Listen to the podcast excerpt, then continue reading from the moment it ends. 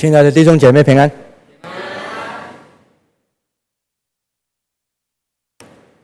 人对一切的事情，尤其是遇见失败的时候，都很喜欢想找一个合理的理由、合理的答案，最好是找到别人可以让我可以推卸责任。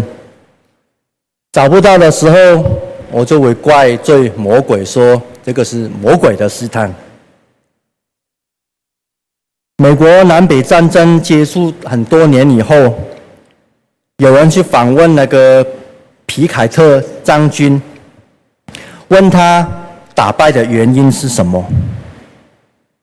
他抓一下头发，摸一下鼻子，说：“嗯，我想。”他们敌方是从北方来是有关的。要讲得更清楚，有关信仰的方面，我要从另外一个角度来说明。圣经坚定地宣告，人是活在一个眼睛看不到的力量的当中。这些力量。有些时候是良善的，有些时候是邪恶的。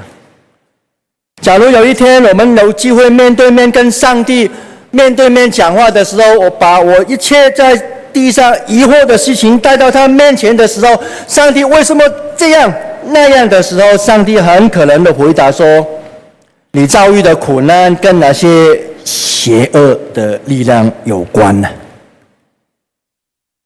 在七十年代，美国发生一个基督教的运动，叫 Jesus Movement，叫耶稣运动。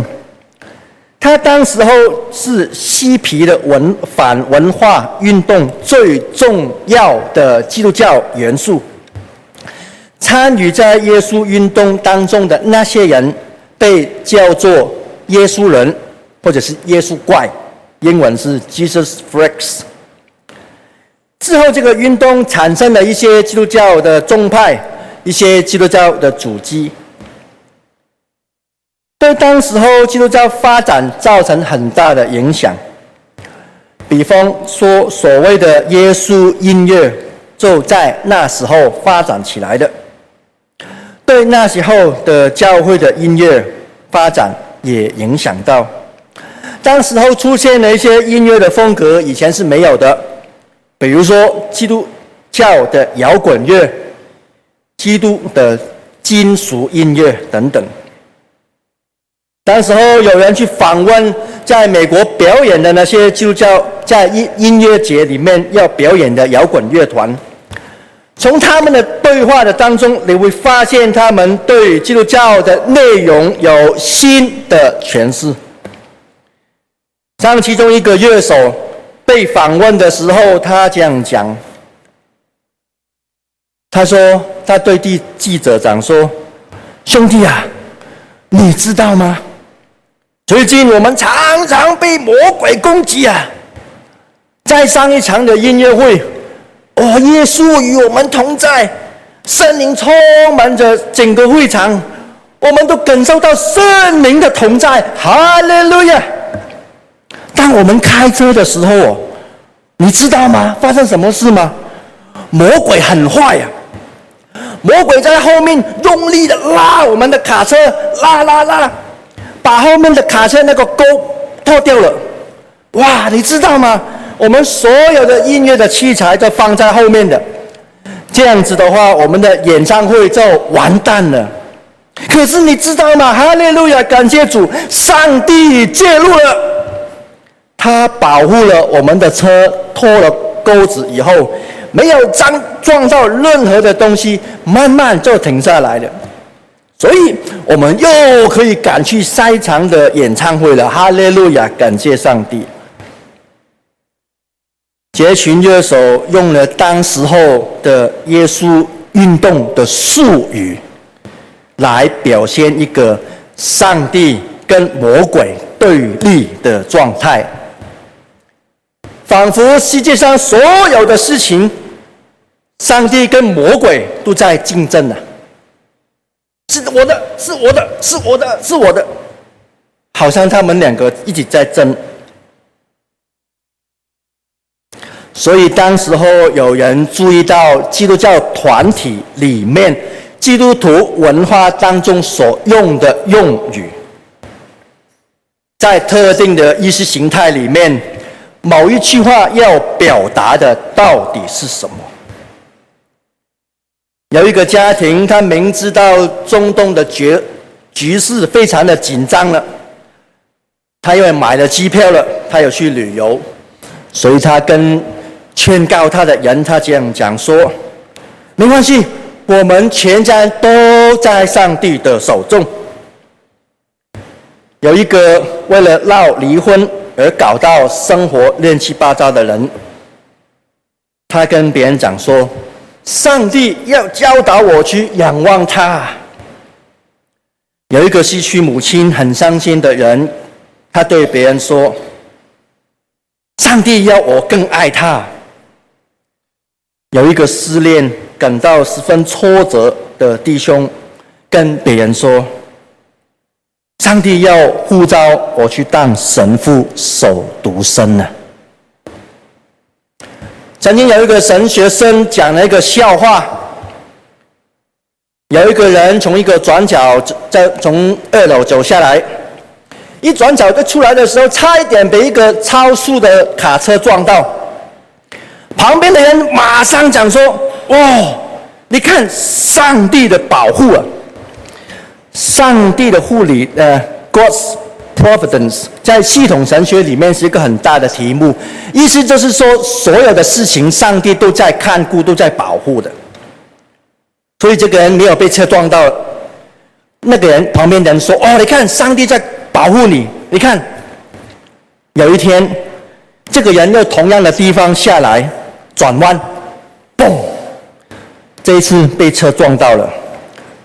他经过很长的修养，打石膏、做复健，终于可以慢慢走路了。旁边同样的人又说了：“你看，上帝让他逃过一劫啊，不是很奇妙吗？”同一天，他出院要回到家里面，同样的地方，他又转弯又出来，切，他被撞到了，而且被撞死了。这时，旁边的人又说：“嗯，上帝认为他的时间到了，把他接回去了。”亲爱的弟兄姐妹，有趣的是，同一个场景、同一个事件，随着不同的结局，人可以把自己他对上帝的期待解释成为上帝向他期待的一模一样。我称这个做自圆其说的答案。写战争和和平的托尔泰斯，他对拿破仑的侵侵略，到底上帝有没有干预，非常感到懊恼。他书里面写到，上帝的旨意当然不会让拿破仑这些人征服征服我们神圣的俄罗斯。难道上帝是睡着了吗？邪恶的力量真的能够胜过善良的力量吗？当法国的军人攻到莫斯科的时候，托尔泰斯像疯了一样，他想要明白天意命运到底是什么，到底什么引起这一场灾难？最后他说，除了无从抗拒的命运以外。他找不到其他的答案。每个人相信上帝的人，对上帝的互动，都抱着先先入为主的看法。法国有一个小说家是这样说：“他说，上帝在世界上又看不到，又闻不到，又摸不到。”他来过这里，又不会留下痕迹。上帝无所不在，却看不见，沉默，又几乎是冷漠和无情的。或许少数的人喜欢敬拜这种的上帝，很抽象的。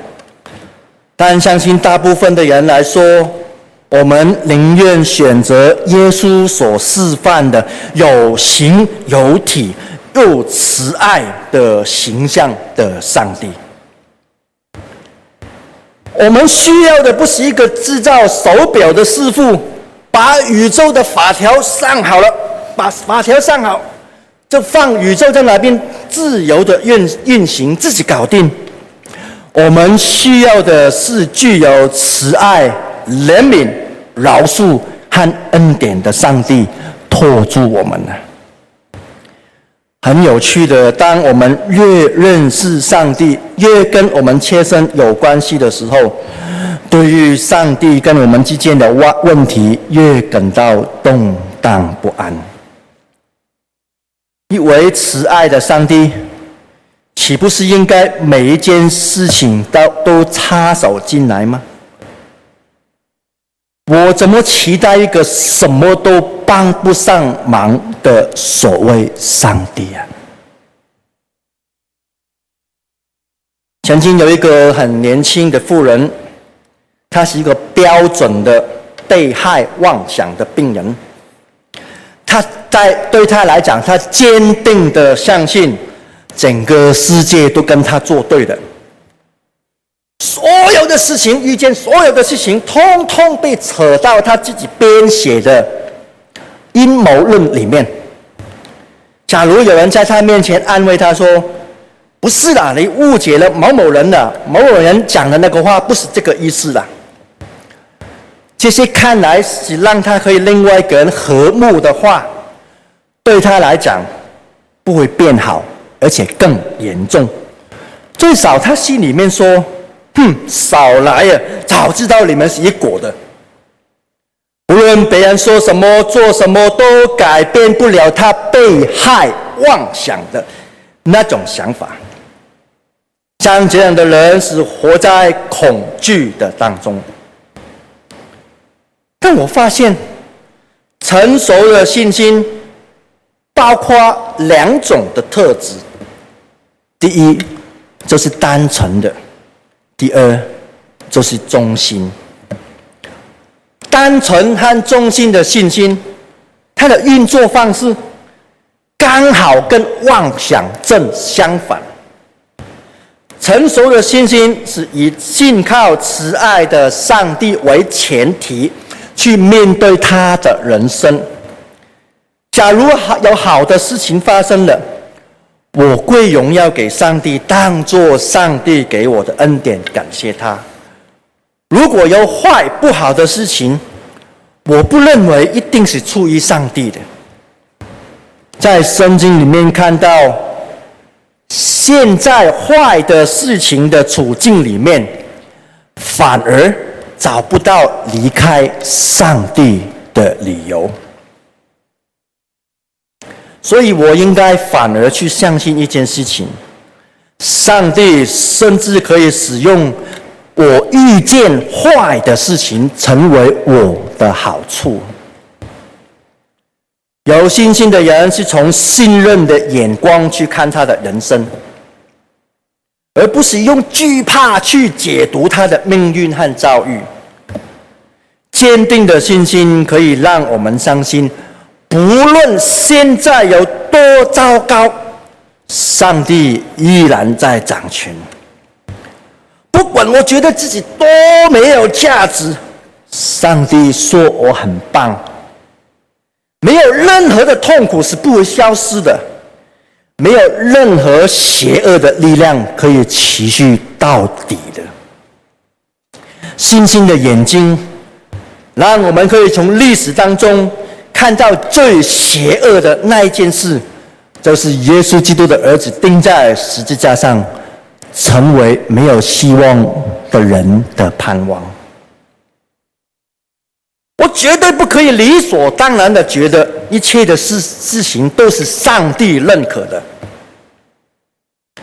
当飞机发生空难的时候，难道出于上帝的计划吗？当水灾发生的时候，难道上帝打打翻了他的保温杯吗？有少部分的人很兴奋的在说，发生空难的时候、地震的时候、水灾的时候，有很多神迹发生了。在美国校园枪击事件的时候，有人放了九十五个爆破物在学校里面，感谢上帝，最后只有几个爆炸。当时的人就大大的感谢上帝，呼，Thanks God，感谢主啊！还有学生近距离的挨了两颗子弹，他们形容说，哦，感谢主，他们奇妙的没有死哎。所以他们的父母被访问的时候，大大的感谢上帝，这个就是 God's providence，上帝的照顾。听到这些故事，我们每个人也为着他来高兴。不过我在想，在哪些灾难当中，假如失去了亲人和朋友的那些亲人朋友，他听到这些话。他的滋味是什么？有时候，上帝的特质、上帝的作风，常常让我觉得很奇怪。他的速度很慢，他喜欢考验人，他刻意的压抑自己的能力，他讲话小小声的，他甚至以沉默代表做他的发言。即便在这些特质的里面，我看见的上帝是长久忍耐和有爱心的。大部分你祷告，他马上把你一切的困难都赶走，而且在过程中间要塑造你们。人需要信赖上帝。假如有悲剧、苦难、邪恶的事情发生，与我所认识的那个上帝连在一起，我没有办法连在一起的话，至少我会找出其他的原因。亲爱的弟兄姐妹，只有培养信靠的态度，才能够在苦难当中找到出路。在人际观中，我再说明这个例子。假如我在跟我太太约好在一个地方，过了一个小时、两个小时，他没有出现，我绝对不会骂他放我鸽子。多年的认识，我很清楚我太太是一个可靠、可信任的人，所以我会认为是其他的因素，可能是车子坏掉。可能是其他的意外，遇见一些无法掌控的事情，耽误了他的行程。对我所爱的人，我把好的事情归给他，我也学着不把坏的事情归咎于他。同样的，我们怎么不可以用这种眼光来认识上帝？假如你是一个间谍，你突然和你的祖国台湾失去了联系了，你当间谍在国外，突然断线了，你一定感觉很焦虑、很痛苦。难道我们的国家放弃了我了吗？如果你真的信任你的政府，你就会想到。可能是联系的管道出了问题，可能是为保护你，所以暂时要断线。当你看到看不到任何的资源的时候，一个忠诚的间谍，他会相信政府比你还焦急，他正在替你想办法。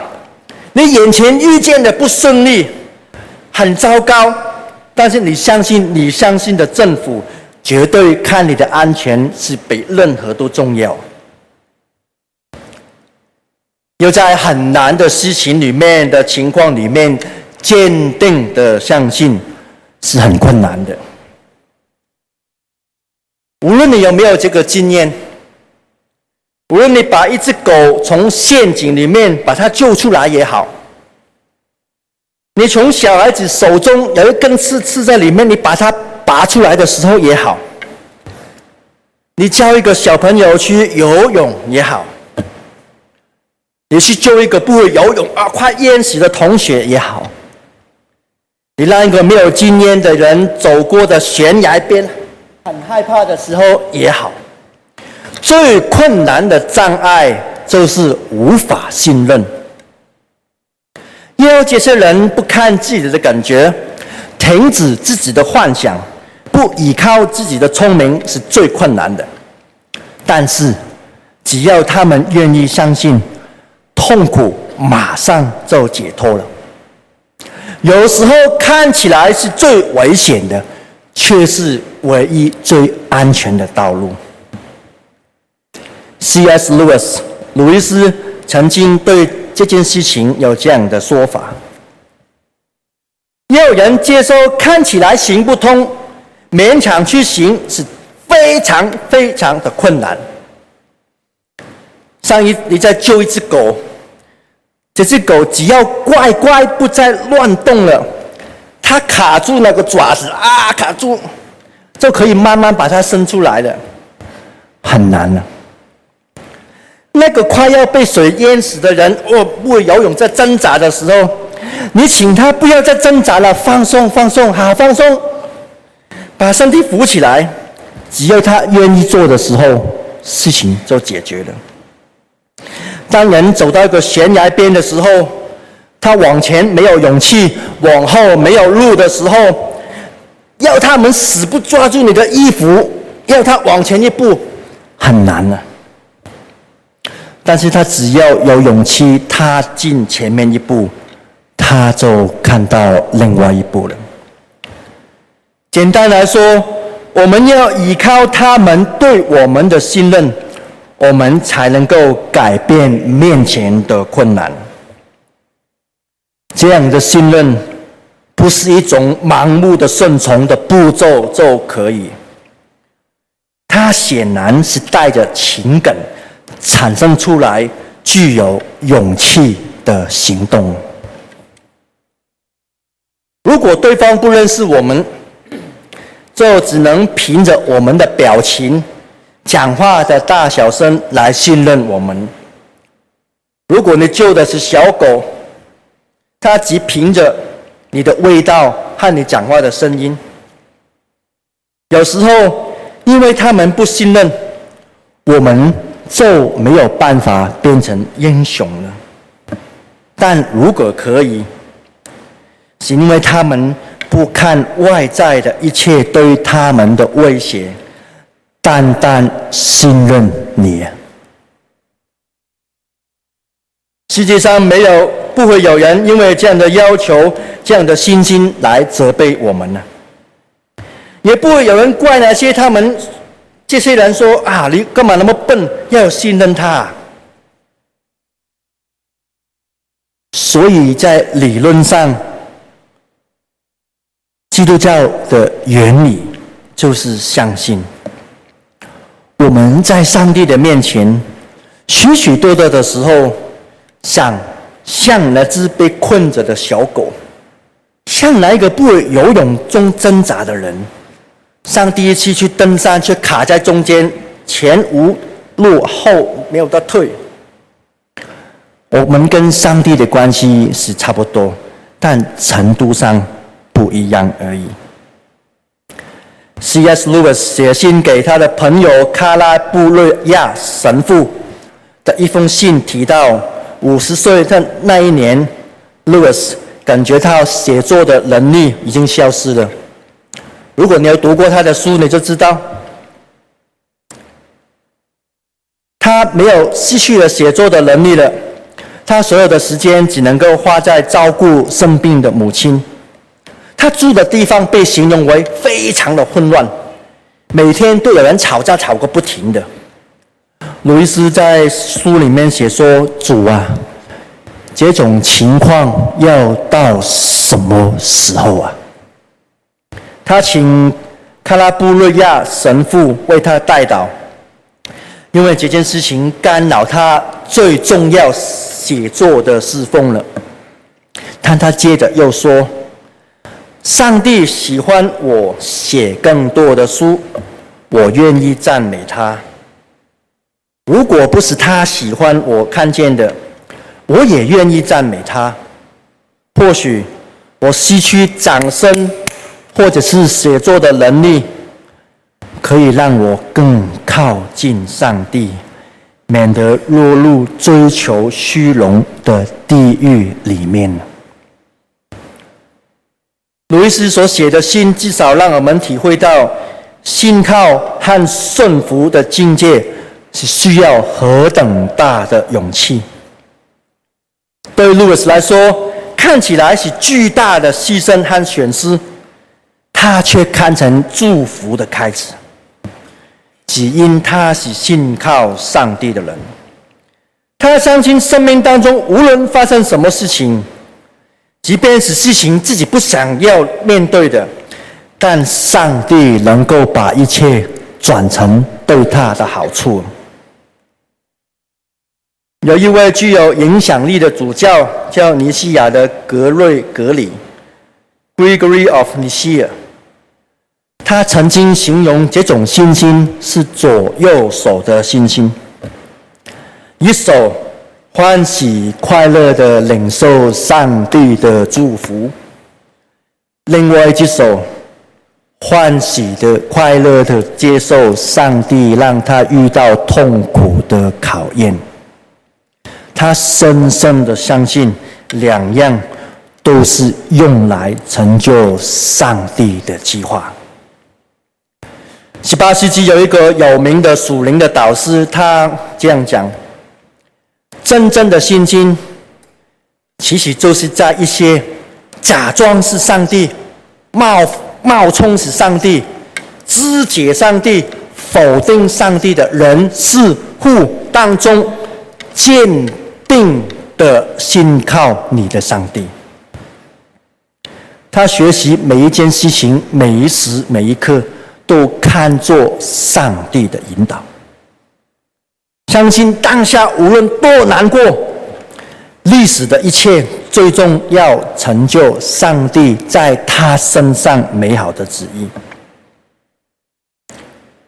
全备的信心，有人可能还没有办法马上去应用，但至少理论上是一方面认为。每样事情没有例外，都是上帝的作为，看看从中可以学习到什么，也求上帝透过这件事情来改变我什么。另外一方面，我也不认为每件事情都是出于上帝，我不需要每件事情拿来上拿来把它去审判上帝。因为我百分百承认我自己是一个被造的人，站在被造的位置，所以我的眼光有限的，我看不见，只有看上帝才能够看到，但我看不到的那个力量，不看外在的困难，只信靠上帝。就像一个下属信任有担当的长官，像一个孩子信任父负责任的父母一样，这个就是信心。一位现在忧郁症的朋友，他这样讲：“他说我不能跟任何的人解释我的忧郁症了，因为忧郁症竟然会发生在像我物质很丰富的。”没有缺乏的生活当中，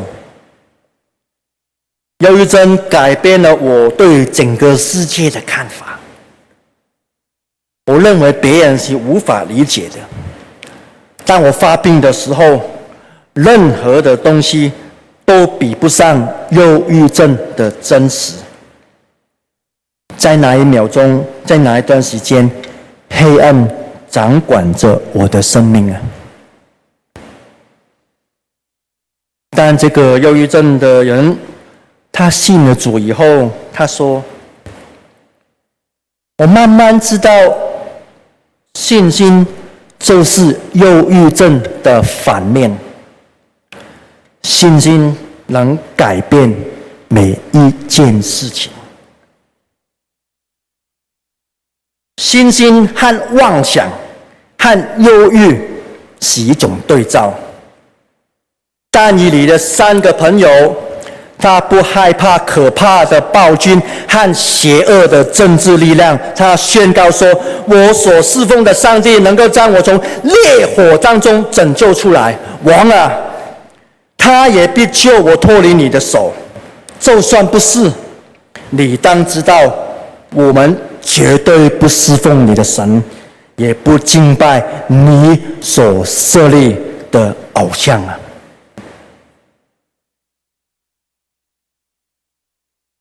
耶稣在十字架上面一边呼喊说：“我的上帝，我的上帝，为什么离弃我？”一方面在说：“主啊，我把我的灵魂交在你的手中啊。”但以理的三个朋友经验到好像神迹一般的拯救，最后没事，但耶稣并没有。但同样的。他们都是信靠上帝的人。那使徒保罗在描述他非常喜乐的那个、那个心境、那个世界的时候，他的价值观看起来跟别人是颠倒的。他说：“我为主被关在监牢里面是一件好事情，因为这件苦难的事情能够带来许许多多好的结果。”或贫穷，或富足，或平安，或痛苦，或成功，或失败，或生存，或牺牲，任何的境况对使徒保罗来讲无关要紧的。十七世纪伦敦有一个圣保罗大教堂的教长叫 Don 多恩。他对上帝和苦难有深刻的体会。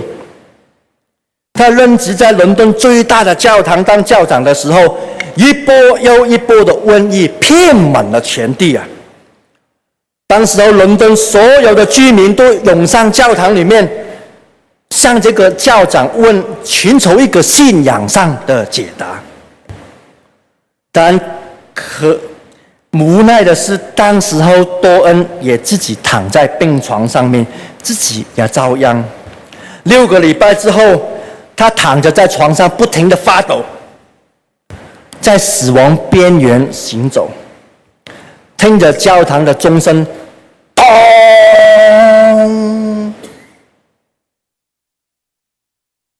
每死一个人，教堂就。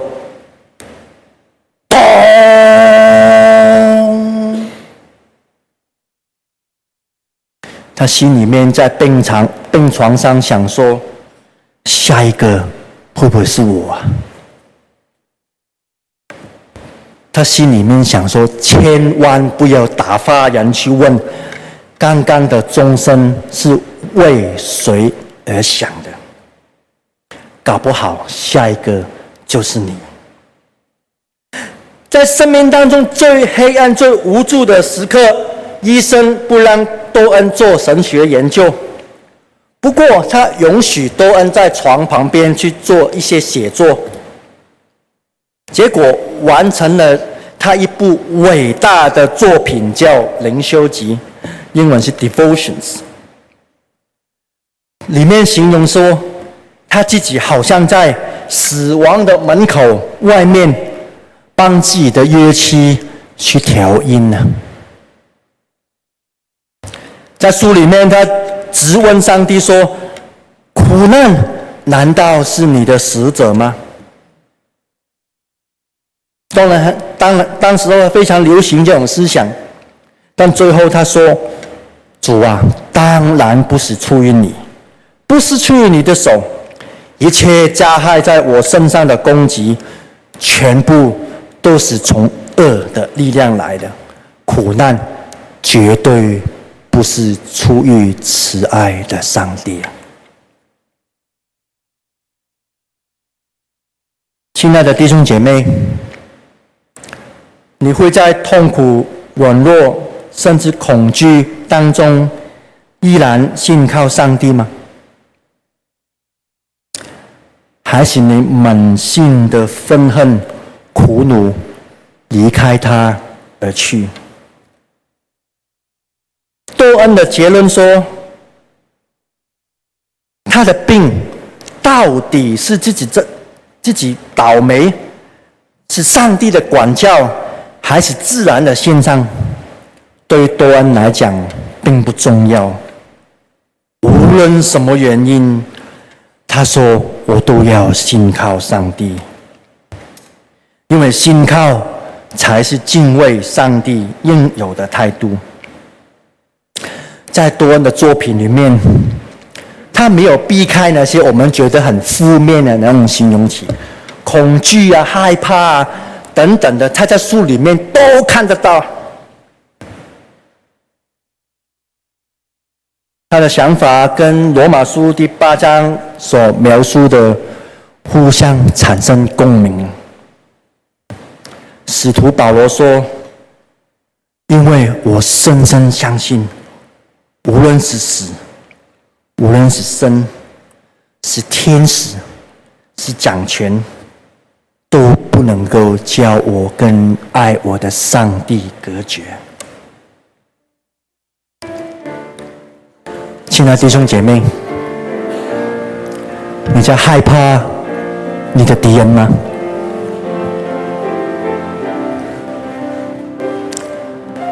你在说不出的威胁的当中挣扎吗？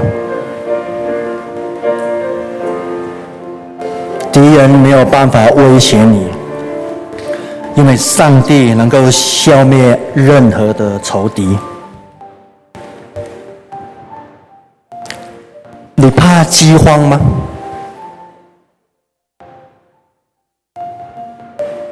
你怕缺乏吗？上帝能够在你最需要的时候供应你。你害怕人类感到最深的那个恐惧——死亡吗？他。不能拦阻敬畏上帝的人去敬拜上帝。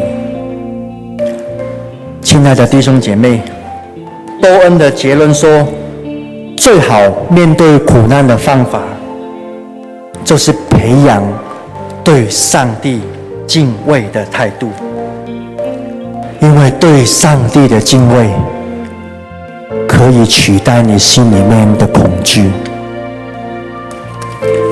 诗篇二十九篇第十节说：“当洪水泛滥的时候，耶和华坐着为王。”